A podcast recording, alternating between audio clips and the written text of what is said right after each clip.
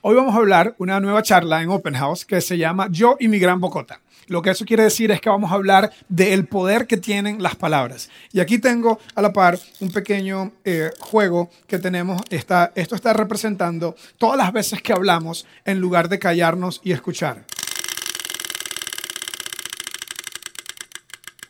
Eso es lo que la mayoría estamos haciendo y esa es la principal razón por la cual no podemos escuchar, porque si estamos hablando, no estamos escuchando. Súper profundo, ¿verdad? O sea, yo soy una persona estudiada, ¿ok? Si estamos hablando, no estamos escuchando. Es más, por si acaso alguien se me duerme o se me ponen a ver Instagram o se ponen a ver La Nación, ¿verdad? O qué sé yo, eh, se, me distraen con el teléfono porque eh, si estuvieran en la misa el, cura los regaña, los mira feo. Si estuvieran en la iglesia, yo una vez estuve en una iglesia donde el, el, que, el que hablaba al frente mandó a alguien a que pusiera atención. Entonces aquí no hacemos eso. Por dicha el salón está oscuro y no los puedo ver. Pero por si acaso alguien se me distrae, yo les voy a hacer la caridad de decirles la moraleja de la historia. Por si acaso eh, ustedes se distraen con su teléfono. Entonces, lo que vamos a aprender hoy es simplemente esto.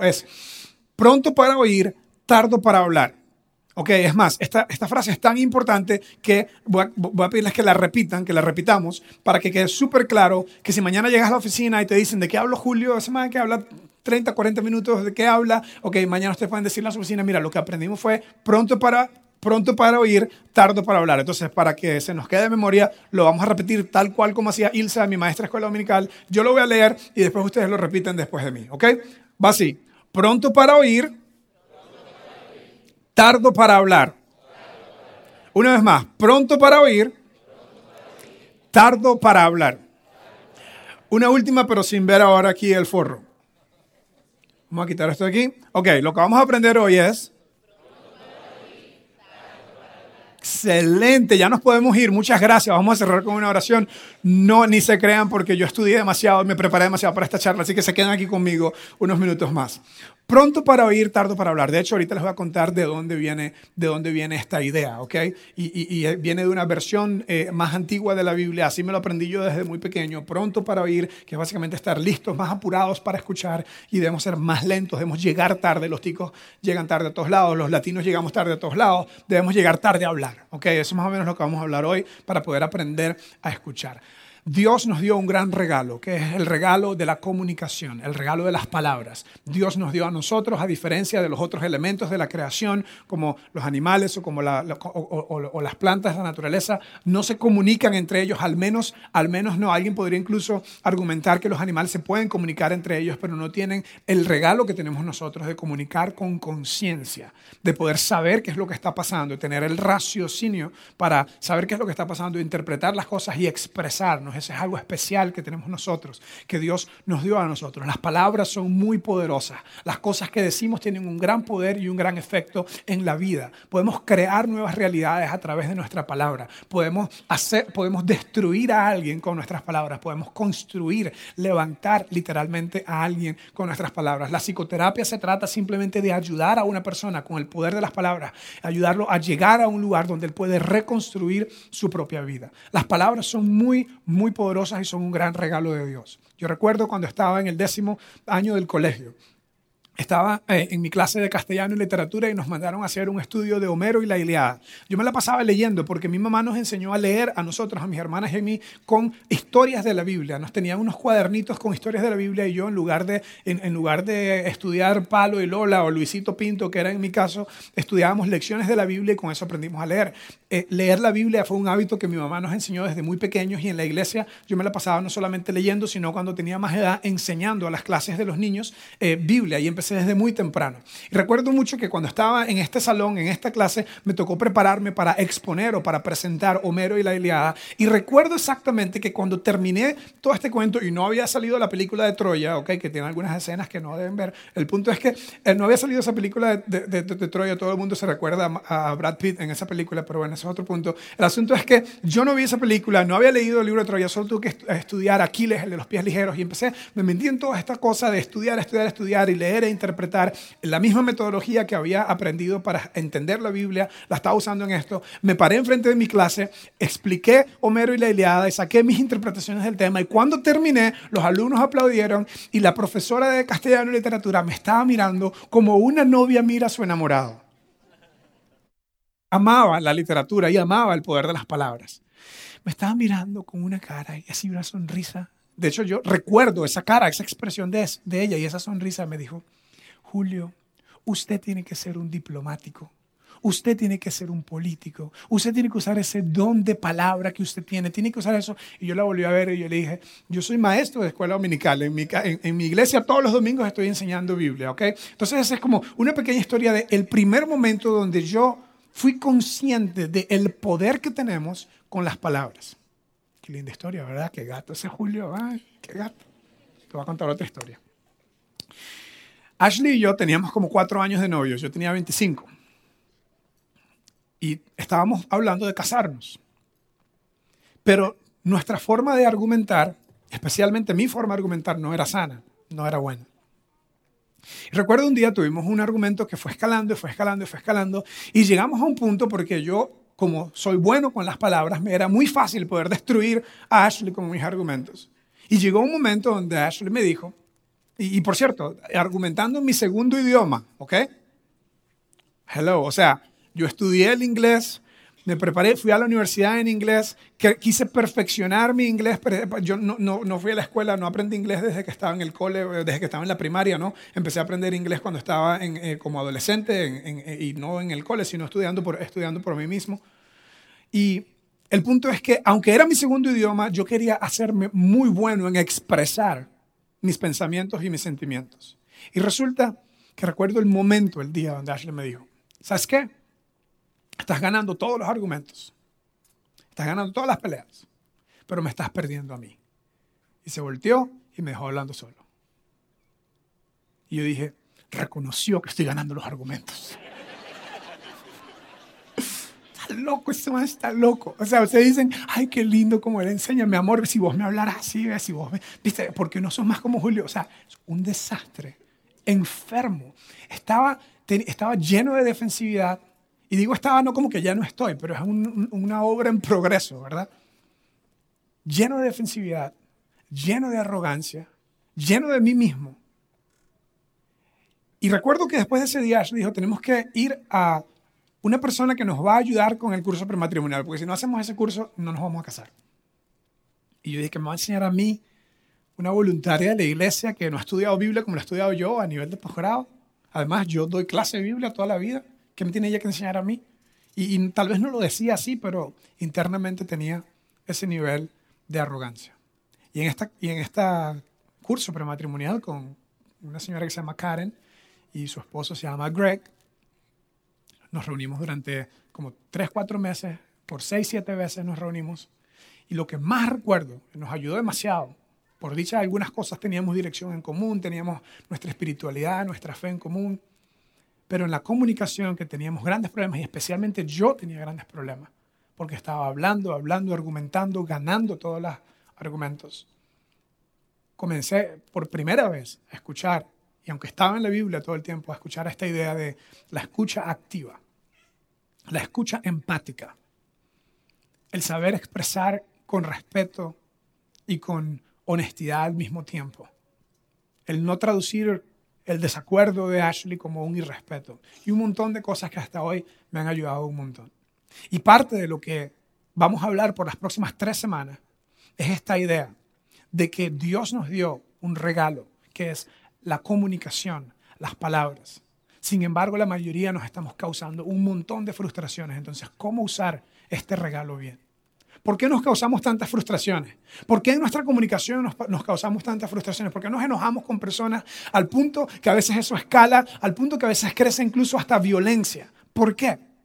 Al final nos causamos frustraciones por una razón, porque todos queremos ser escuchados y entendidos. Queremos ser escuchados y entendidos. La razón que no te escuchas es porque yo quiero que me escuches. ¿No te ha pasado alguna vez que estás hablando con tu pareja o con tu esposo o con tu socio, tu socio hablando con alguien en el trabajo y terminan discutiendo y la, y, la discusión escala y, dicen una frase como esta? Pero es que no me estás escuchando. Es que no me estás escuchando. Entonces lo, lo, lo que hago yo, ¿verdad? Cuando alguien no me está escuchando es que alzo la voz, ¿verdad? Como si funcionara la segunda vez, ¿verdad? Es un síndrome, se llama el síndrome de decir, gritar. El síndrome de decir, gritar. Primero te lo digo, y si no tiene efecto lo que te digo, te lo digo más fuerte para ver si me estás escuchando. Es que no me estás escuchando, mi amor. Y así escala. Las personas que son más las personas que son más dominantes, más autoritarias, usualmente acuden a escalar y acuden a gritar y acuden a la violencia verbal. Las personas que son más pasivas no necesariamente, no necesariamente son mejores, ¿verdad? Simplemente tu personalidad es distinta. Si tu personalidad es dominante, no hay nada malo contigo, excepto de cómo mm, mm, eh, regulas y modulas tu, personalidad y, tus acciones. Si eres pasivo, no es que eres mejor o que eres peor, simplemente eres diferente. De hecho, mi mamá dice un dicho que no pude decir ahorita en la primera charla que me salió totalmente mal. Eh, creo que también está en Costa Rica este dicho que dice, líbrame del agua mansa. Yo me confundí y dije el agua brava. Y entonces todo el mundo empezó a burlar de mí, pero al final, bueno, en fin, líbrame del agua mansa que de la brava me libro yo. ¿De dónde viene ese dicho? Viene de que las personas que son más pasivas, que no necesariamente van a pelear y sacan la espada y gritan y todo, no necesariamente son mejores, ¿verdad? O peores, simplemente diferentes y a veces ah, hay un término en la psicología que se llama el término pasivo-agresivo, a veces las personas que son más calladas tienden, tienden a guardarlo, pero su agresividad se demuestra, se proyecta de otras formas pasivas. es la típica persona que te apuñala por la espalda cuando no estás viendo, mientras que el que es agresivo como yo tal vez te lo dice frente, ¿verdad? Esas son dos muy, muy, muy malos hábitos en la comunicación. Muy malos hábitos. Las personas que tienen malos hábitos en la comunicación o escalan y gritan o lo esconden, lo, lo, tapan y, eventual, y eventualmente hacen daño de otra forma, con una ironía, con un sarcasmo o simplemente retrayéndose. Y es lamentable porque perdemos la oportunidad de conectar, perdemos la oportunidad de ser entendidos, de que nos entienda. la comunicación es un gran poder, pero al final tanta gente termina chismeando, hablando mal del otro, eh, eh, utilizando, términos muy negativos en nuestra comunicación, inventando excusas cuando algo no nos parece. ¿Cómo hacer para poder conectar con otros seres humanos, entendernos y poder llevarnos verdaderamente bien? Pues por las próximas tres semanas vamos a hablar de esto y vamos a apoyarnos en un texto que está en la Biblia, en el libro de Santiago. Y es de donde viene esta frase que ahorita hablamos de pronto para oír y tardo para hablar.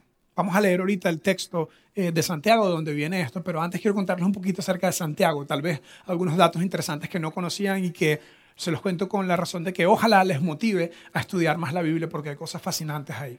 Santiago, la mayoría de las personas creen que fue un familiar directo de Jesús, un hermano de Jesús. ¿okay? Ahora, hay toda una discusión teológica acerca de Santiago. En la Iglesia Católica hay una doctrina o una teología que enseña acerca de la virginidad continua de María, es decir, que María nunca, después de tener, después de tener a Jesús, eh, nunca tuvo relaciones con José y, continuó siendo siempre virgen. Y hay todo un asunto acerca de eso. Y hay otras personas que creen que no, que José y María, después de tener a Jesús, eh, tuvieron relaciones y tuvieron, y tuvieron eh, más hijos. Varias, varias partes en la Biblia se mencionan en Nuevo Testamento los hermanos y hermanas de Jesús y por eso se cree eso. Sin embargo, algunas otras personas piensan que cuando se refiere a los, cuando la Biblia habla o se refiere a los hermanos y hermanas de Jesús, podría ser algún familiar cercano, porque muchas veces en estas familias los primos crecían en la misma casa de la misma familia y terminaban tratándose como hermanos, lo cual sucede incluso eh, eh, o sucedía tal vez hasta no hace mucho en nuestras propias culturas. Lo cierto es que independientemente de si era un primo muy cercano o si era un hermano de sangre eh, de, de Jesús, lo que sí sabemos es que era, era alguien familiar de Jesús, era familia de Jesús, y por cierto, no, no, no fue un discípulo de Jesús al puro principio, ¿ok? Lo que en cierta forma hace como que Jesús se, va, se hace un maestro, un rabí, comienza a hablar de Dios, y su propio hermano o primo hermano, Santiago, no le creía lo que estaba diciendo, y eventualmente, después de la resurrección, Santiago se convirtió en uno de los principales discípulos y en un líder. Una cosa interesante también acerca de Santiago es que Santiago tenía un, un apodo en Costa Rica es muy común, ¿verdad? Que le pongamos apodos a la gente. A veces no son muy nice los apodos que ponemos. Lo cierto es que Santiago tenía un apodo que era lindísimo. Le decían Santiago el justo, el bueno.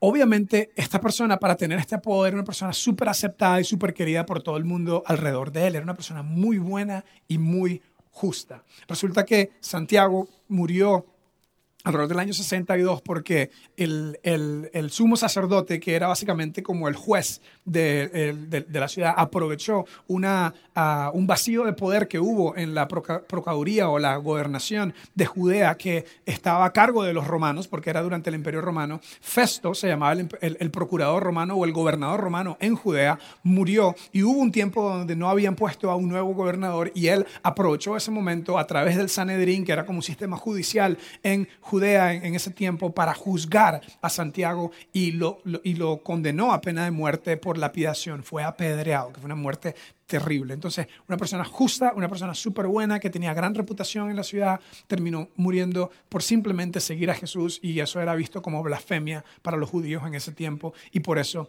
él murió. Y por cierto, eventualmente el nombre Santiago, porque en la Biblia puede ser que si ustedes lo leen aparezca como Jacobo, que era el nombre hebreo de él, era la traducción del nombre hebreo directo, en hebreo sería Jacob, Jacob es el nombre Jacobo en, en hebreo y eventualmente como la iglesia se hizo eh, latina, se eh, el idioma principal que hablaba era el latín eh, y se hizo un santo porque era uno de los hermanos de Jesús y era uno de los primeros seguidores de Jesús, eh, le llamaron Sancti, que es santo en latín, Jacob, Sancti Jacob, y de ahí viene Santiago, ¿ves? Aprendimos un dato interesante, no tiene nada que ver con el tema de comunicación, pero, eh, pero simplemente algunos datos interesantes. Entonces, Santiago, Santiago, que era un hombre muy bueno, que hasta tenía apodo de ser muy bueno, nos habla de lo que él aprendió del Señor acerca de la comunicación. Entonces, esto es lo que dice. Santiago 1, 19, si lo quieren buscar después y, leer más, eh, y la próxima semana vamos a hablar también de esto. Por esto, mis amados hermanos, está, está, hablando con un término demasiado armonioso, de demasiado cariño, ¿verdad? Y, y esto está en, en, esta versión de la Biblia está en masculino, pero se podría traducir mis hermanos y hermanas, porque en, el primer, en los primeros años del cristianismo Jesús enseñó que Dios es nuestro Padre, por eso nuestros semejantes son, semejantes son nuestros hermanos, y ellos comenzaron a hablarse de hermanos entre ellos. Entonces dice, por eso mis amados hermanos y hermanas, toda persona o todo hombre, pero se puede traducir toda sea pronto para oír, ahí está nuestra frase, pronto para oír, tardo para hablar y tardo para airarse. Toda persona debe ser pronto para oír. ¿Qué significa pronto para oír? Debe ser listo, rápido. Debe estar apurado para oír. Debe tener prisa en escuchar. Ahora, debe llegar tarde para hablar. Debe ser lento para hablar. Qué interesante, ¿verdad? Porque la mayoría estamos apurados para decir lo que queremos decir para que nos entiendan. De hecho, la mayoría no, estamos escuchando porque estamos hablando. Mira lo que dice la siguiente frase. La mayoría, está, la mayoría escuchamos para defendernos, pero necesitamos escuchar para validar. Primero para entender y después para validar.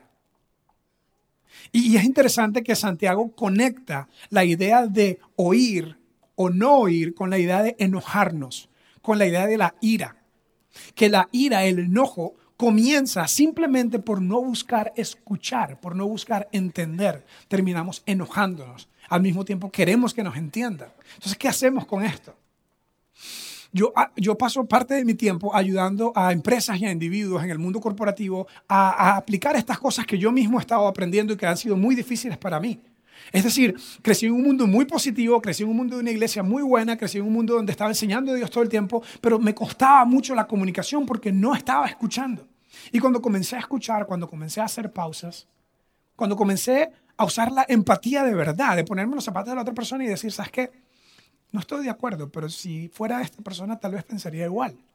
Debe haber alguna razón por la que él piensa eso. Eso me ayudó a empezar a escuchar y me di cuenta que un montón de personas, aunque tengan una personalidad agresiva o una personalidad pasiva, tienen dificultad con la misma idea de escuchar. Y, y lo que vamos a hablar en los próximos minutos nos va a ayudar, seamos cristianos o no. Si tú estás aquí eh, visitando y estás viniendo por primera vez, fuiste, creciste como católico y ya, ya no vas a la misa, ya no estás muy conectado. Y, el punto que vamos a hablar, no, no, tienes que ser un gran creyente, no tienes que ser devoto, no te tienes que saber dónde está el libro de Santiago, ni saber todos los datos que yo acabo de decir, y, y te va a servir. Si lo pones en práctica, si haces la pausa al hablar y decides escuchar y, y tienes empatía, pues eso te va a dar resultado, te va a dar resultado en el trabajo, te va a dar resultado con tu esposa, te vas a entender mejor a la gente. Pero aparte de eso tenemos una gran cantidad de personas en nuestra audiencia que como yo hemos decidido seguir a Jesús.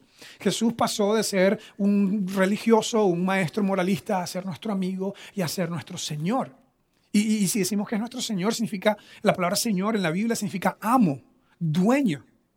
Mi voluntad está, está sujeta, sumisa a la de Él. Entonces, si, si ese eres tú, igual que yo, esto es instrucción bíblica, cristiana para ti y para mí. Esto es en cierta forma, si eres creyente otra vez, si estás visitando y no estás tan comprometido y tal, eh, esto es para vos y que te guste, ojalá, y que regreses. Pero si eres creyente, es autodenominado, ¿verdad? Nadie te tiene que forzar, pero si tú dices que eres creyente, lo que vamos a hablar no es opcional, es mandamiento de Dios. Es que Dios te dice, tienes que pararle al hablar para poder escuchar. Y es más, como dije, si lo utilizas en el trabajo, en la oficina, te va a dar resultado, pero es más allá. Esto es más importante que, simple, que simples buenas prácticas de comunicación. Mira lo que dice Santiago. Dice, porque en la ira del hombre, el no escucharte va a llevar a enojarte, y en el enojo del hombre no obra, no trabaja, no funciona, no queda campo para la justicia de Dios. En el enojo del hombre, de la persona que no escucha, porque no me entiendes, porque no me estás escuchando, en el enojo del hombre no hay espacio para la justicia de Dios. Entonces nos enojamos porque no nos están entendiendo, porque no nos están escuchando, y eso hace que escale y que yo grite o que yo me retraiga y que, y que traiga un puñal por la espalda. Y al final esa ira va creciendo en nosotros y la expresamos mal y terminamos sacando todo el espacio para Dios. Es decir, cuando yo me enojo, estoy defendiendo mi justicia.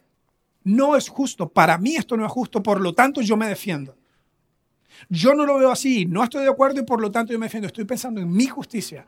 Y cuando tú te defiendes, estás pensando en tu justicia. Y Dios desde arriba está mirando, está bien. No hay campo para mí. No puedo ayudarlos porque me están dejando por fuera. Porque yo los hice a los dos. Y yo soy el creador y el padre de los dos. Y yo quiero que ustedes se amen entre ustedes y que se escuchen.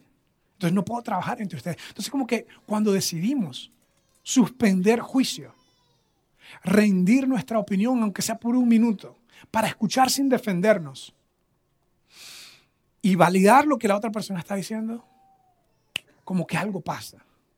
Como que Dios dice, ahí sí puedo trabajar yo. Ahí sí puedo actuar yo. Ahí sí me están dando campo a mí para trabajar. De hecho, el enojo ni siquiera es el problema. El enojo es una emoción y es neutra. El problema es qué hacemos con el enojo. ¿Cómo proyectamos y cómo, cómo actuamos basado en el enojo? De hecho, San Pablo en otra de las cartas del Nuevo Testamento nos dijo una frase acerca del enojo que es muy importante. Porque algunos de nosotros tal vez, algunos de ustedes tal vez crecieron en una casa como yo, donde papá y mamá nos enseñaron a no enojarnos y a no llevar la contraria. Y eso no es necesariamente siempre saludable. El enojo es bueno, el enojo te va a ayudar a decir que no. Uno de los principales límites más importantes es decir que no. Yo quiero que mis hijos aprendan a que enojarse está bien. Aquí hay cosas que nos deben enojar, pero no debemos actuar basado en nuestro enojo. Mira lo que dijo San Pablo. Dijo, enójense, pero no pequen. Es decir, no es pecado enojarse. No está mal enojarse. Pero si yo actúo basado en una impulsividad alimentada por el enojo, entonces ahí sí voy a estar pecando, ahí sí voy a estar haciendo algo mal. Hablando de esto, tenemos una amiga que es psicóloga infantil y estuvimos hablando con ella, nos ayudó un montón acerca de cómo hablarle esto a nuestros niños. Entonces resulta que ella habla a sus niños con esta idea del rey león. ¿Recuerdan el rey león cuando estaba pasando, eh, eh, cuando Simba se va del lugar donde él está y conoce a Pumba y al, ¿cómo se llama el monito del rey león? ¿Cómo? Simón. Timón, bueno, en fin, como se llamara. Eh, cuando, Simba llega, me acuerdo nada más de Pumba, ¿verdad? Tal vez me relaciono con Pumba en cierta forma. El punto es que, el punto es que le enseñan esta frase, él la está pasando mal, se tuvo que ir, está triste, está enojado y resulta que le enseñan esta frase de tranquilo. ¿Cómo se llama la frase? Ah, todo el mundo, quien no vio el Rey León, ¿verdad? O sea, el círculo de la vida. El punto es que, el punto es que le enseñan esta frase de Akuna Matata. Hakuna Matata. Entonces, más tranquilo. Hakuna Matata significa, es como el pura vida de nosotros, ¿verdad? Es como que Hakuna Matata, y de hecho le explican que es un estilo de vida de no se preocupe. Y, esta psicóloga infantil, que ahora es amiga de nosotros, nos estaba ayudando a explicarle esto a nuestros hijos y nos decía, está bien que le diga a su hijo que se enoje. Y cuando esté enojado, incluso le puedes usar esta frase del Rey León de Hakuna Matata y nos dio una frase en español que nos ayuda con nuestros hijos. Entonces nos digo, usted diga Hakuna Matata, o si no quiere decir Hakuna Matata, diga, ni modo. Me enojo por esto, pero no voy a reaccionar, ni modo las cosas no están pasando como yo quiero, ni modo, no voy a reaccionar, no voy a ser reactivo. Entonces yo llegué con toda la información, ¿verdad? Y como para mí todo es una lección, llegué a mi casa, ¿verdad? Saqué el iPad y puse el video de, de, Simba y de Akuna Matata y se lo estoy poniendo a mis hijos y le estoy enseñando la idea, ¿verdad? De traducir Akuna Matata y lo paro ahí cuando dicen Akuna Matata y yo le digo, bueno, nosotros vamos a decir cuando nos enojemos y no, y, no estemos de acuerdo con lo que está pasando,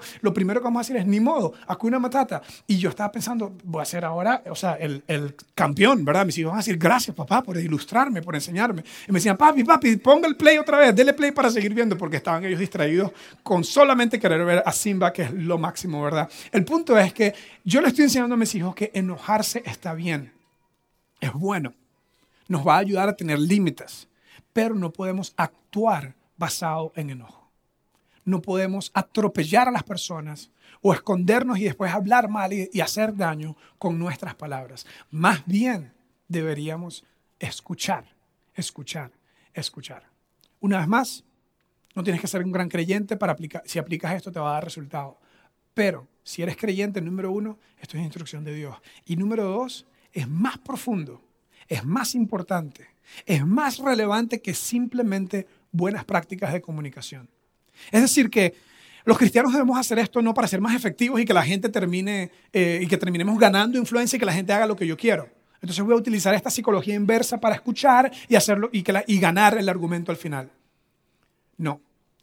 el Nuevo Testamento nos enseña que hay algo más profundo. Es decir, el Nuevo Testamento nos enseña que es un problema espiritual. Que es un problema espiritual. Mira cómo Santiago termina este texto hablando de la comunicación. Dice, por lo cual, desechando toda inmundicia y abundancia de malicia. ¿Cómo, cómo, cómo? Santiago, más, pero está exagerando. O sea, Sí, yo me enojé y yo le grité, pero inmundicia, o sea, ¿qué es inmundicia? ¿Alguna vez has sentido un olor de inmundicia? ¿Alguna vez has visto algo que no te llega a la mente, algo más que una gran inmundicia, algo terrible? En estos días yo fui, no pasó la, la, gente que recoge la basura en mi casa y fui a llevar unas bolsas al lugar donde, donde pasa eventualmente el camión de la municipalidad. Y, y, fui a ese salón, ¿verdad? Y yo dije, qué inmundicia es esto, es terrible. Yo soy medio, todo me da asco a mí. Tuve que llevar estas bolsas, iba caminando de puntillas y las tiré ahí a lo más lejos que podía porque estaba lleno de inmundicia. Y Santiago está diciendo que en cierta forma en tu corazón y en mi corazón hay cosas inmundas, hay cosas feas hay cosas sucias dentro de nuestro corazón. De ahí viene la razón que nos defendemos y que peleamos y que queremos que nos escuchen y que nos entiendan y no estamos buscando primero entender. Y Santiago dice, eso lo tenemos que sacar. Cuando estamos llenos de inmundicia y no la sacamos, actuamos con malicia. Malicia es cuando pensamos lo peor de la gente. Malicia es cuando no le damos el beneficio de la duda a la gente. Malicia es cuando decidimos automáticamente no pensar en lo mejor de esta persona, en que seguro algo, alguna buena razón hay sino que empezamos a pensar de una vez, este quiere esto, entonces yo voy a seguir, empezamos a jugar ajedrez en nuestra mente, estamos llenos de inmundicia y malicia emocional. Y Santiago dice, tenemos que desechar eso. Y a través de toda la Biblia, a través de todo el Nuevo Testamento, a través de todo el Nuevo Testamento está esta idea de introspección y renovación de mirar hacia adentro y sacar lo malo y meter lo bueno. Eh, Pablo lo hablaba de, eh, usaba la ilustración de vestimenta. Decía, quítense la ropa inmunda y mala y pónganse ropa nueva. Está toda esta idea en, en Romanos 12 se nos dice, renueven su mente y, hoy en día tenemos a un montón de ciencia moderna, psicólogos hablando de programación neurolingüística, un montón de cosas que tienen términos súper lindos, pero al final del día sabiduría milenaria, porque dos milenios atrás nuestro Señor enseñó a sus discípulos que basado en el amor debemos escuchar a otras personas y que a medida que escuchamos a otras personas vamos a ir sacando lo malo de nosotros y renovándonos con cosas buenas. Es decir, que esto es mucho más serio que tener buenas prácticas de comunicación para ser más efectivos. Esto se trata de la salud de nuestra alma. Mira cómo dice, reciban con mansedumbre, con humildad. Una palabra que nosotros usamos en nuestro lenguaje para ilustrar algo negativo, debilidad. Soy manso pero no menso. Y Dios nos dice, con mansedumbre precisamente, aunque se vea como un menso para usted, con mansedumbre con humildad, reciba la palabra implantada, las enseñanzas de Dios, que puede salvar sus almas. Y cuando dice salvar sus almas, no está hablando de salvarlo del infierno, no está hablando de salvar su alma de la eternidad, sino salvar su vida emocional, de tener una, ser una persona más saludable, una persona más tranquila con usted mismo, una persona más efectiva en sus relaciones, pero una persona que está saludable en su, en su espiritualidad y en sus emociones. Entonces, ¿Cómo hacer esto? Ya nos dimos cuenta, es mucho más relevante que buenas prácticas. ¿Cómo hacerlo en la práctica? ¿Cómo responder con mansedumbre? Yo les voy a dar algunos tips que yo uso, que me ayudan a mí. Y si están tan locos como yo en esto, tal vez esto les va a ayudar. Algunas cosas que yo digo para actuar con, para, para enseñarme a mí mismo a actuar con mansedumbre y actuar con humildad. Me la paso diciendo, Julio, no tienes un monopolio de la razón. No tengo un monopolio de la razón. En otras palabras, es mi forma de recordar que yo no me las sé todas. Ok, qué arrogante este madre, cree que se las sabe todas. Sí, sorry, sí. Muchas veces actúo como líder, como una personalidad fuerte, una personalidad dominante. Ya yo entendí, ya yo vi, ya hice un juicio. Y tengo que recordarme a mí mismo que por más gato que yo sea, por más inteligente que yo crea que soy y por más que crea que tengo la razón en algo, nadie es tan bueno para tener siempre la razón. Nadie tiene un monopolio de la razón. Entonces esto me, esto me ayuda a, a ser más abierto. Esto me ayuda a dejar espacio para los demás y ponerme en una posición, en una postura de escuchar. Entonces, esta es una cosa que me la paso diciendo a mí mismo. No tengo un monopolio de razón, mi opinión es simplemente mi opinión, no tengo un monopolio de razón. Segunda, toda persona tiene algo que enseñarme. Todo lo que está diciendo alguien tiene algo que enseñarme. Y si yo comienzo a asumir que toda persona tiene algo que enseñarme, voy a estar más dispuesto y mejor preparado para escuchar. Esto me, ayuda a ser más humilde, a estar más abierto y más dispuesto a escuchar. El pensar que toda persona, independientemente del, nivel académico, del nivel socioeconómico, de su raza, de su religión, de lo que piensa, toda persona es alguien de quien yo puedo aprender algo. Y eso me ayuda a escuchar. la siguiente cosa que me la paso diciendo es, nosotros es más importante que yo. Nosotros es más importante que yo. En el cristianismo es mejor esta idea del amarnos unos a otros. Lo que quiere decir es que el tener relación y el estar unidos es más importante de quién tiene la razón y quién está ganando el argumento. Y la última, que es una que les, estamos practicando mucho con mis hijos, la estamos diciendo en mi casa todo el tiempo, es, es mejor ser amable que tener la razón. Algunos te dicen, no, no, no, a mí me gusta más tener la razón que ser amable. Es decir, yo no me levanto todos los días pensando en a quién puedo hacerle un día maravilloso hoy, a quién puedo amar, a quién puedo, con quién puedo ser amable, sino que estamos siempre pensando en, en, mi punto, en, mí, en, en, lo que yo creo y en tener la razón. Estoy hablando de esto con mis hijos, la forma como se lo decimos en inglés es rima, decimos, it's better to be kind than right. It's better to be kind than right. Y si nos pasamos repitiendo esto, es mejor ser amable que tener la razón, porque en ningún lado en la Biblia se nos mandó a ganar argumentos y a tener la razón y a que la gente nos escuche. Pero por todos lados en el Nuevo Testamento se nos habla la idea de amar al prójimo, de poner a otra persona primero que yo. Entonces, por las próximas tres semanas vamos a hablar de esto. Y una tarea que ustedes pueden tener es simplemente la pregunta para ayudarnos a estar en una posición de escuchar. ¿Cuál es la manera más amable de actuar en esta situación? Estás a punto de entrar en un argumento con tu esposa, estás a punto de, entrar en un argumento con tu pareja, estás a punto de entrar en un argumento con tu hijo de, adolescente que cree que se, sabe, que se la sabe toda. ¿Cuál es la manera más amable de actuar en esta situación? Tal vez eso te va a ayudar a abrirte, a abrir las manos para estar en una posición de escuchar. Entonces, repaso todo lo que hablamos hoy. Número uno, escuchar para entender, no para defendernos. Dos, validar, aunque no estés de acuerdo con lo que la persona está diciendo, encontrar un punto donde puedes decir, ok, entiendo. Y proyectarlo, decir eso que estás entendiendo, aun cuando no estás de acuerdo con todo necesariamente. Tercero, escoger la justicia de Dios versus mi justicia. No es justo para mí. Y dos personas que están diciendo, esto no es justo para mí, tienen a un Dios desde arriba diciendo, me dejaron por fuera.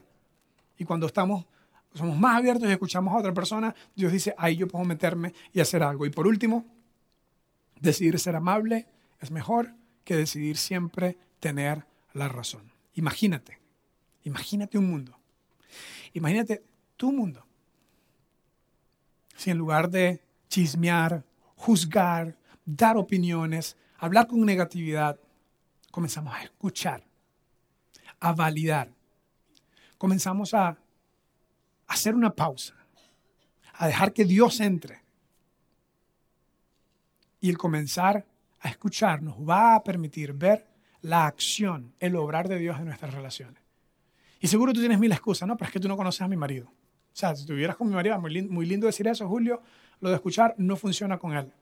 Tú, tú no conoces a mi esposa, tú no conoces a mi ex esposo. Y lo cierto es que la sabiduría de Dios nos invita a todos a empezar por nosotros mismos, a empezar en nosotros a aplicar estas cosas y dejar que Dios vaya siendo responsable por los resultados finales. Entonces, por dos semanas más, vamos a profundizar en el poder que tienen nuestras palabras, el poder de la comunicación y lo que, y lo que, y lo que estamos buscando es que a través de permitir a Dios trabajar en nosotros, ver la sanidad emocional en nosotros y en cada una de nuestras relaciones. Hay demasiado en juego. Y es, increíblemente importante que decidamos que abrir las puertas para que Dios comience a cambiarnos desde adentro hacia afuera y comenzar a ser personas que escuchan, que validan, que son amables y desde ahí poder trabajar en todo lo demás. Entonces, no se pierdan las próximas dos semanas. Esta fue la introducción. El próximo domingo vamos a profundizar en la parte de hablar y luego voy a hacer una conclusión más en la tercera semana. Vamos a cerrar hoy con una oración. Señor, te quiero pedir por la persona que hoy eh, está diciendo eh, eh, qué mal que no está aquí mi esposa, qué mal que no está aquí mi esposo. Debí haber invitado a mi hijo, que tú nos ayudes simplemente a decir, ¿sabes qué? Esto es para mí, Dios está hablándome a mí y Dios quiere que yo sea una persona que escucha más.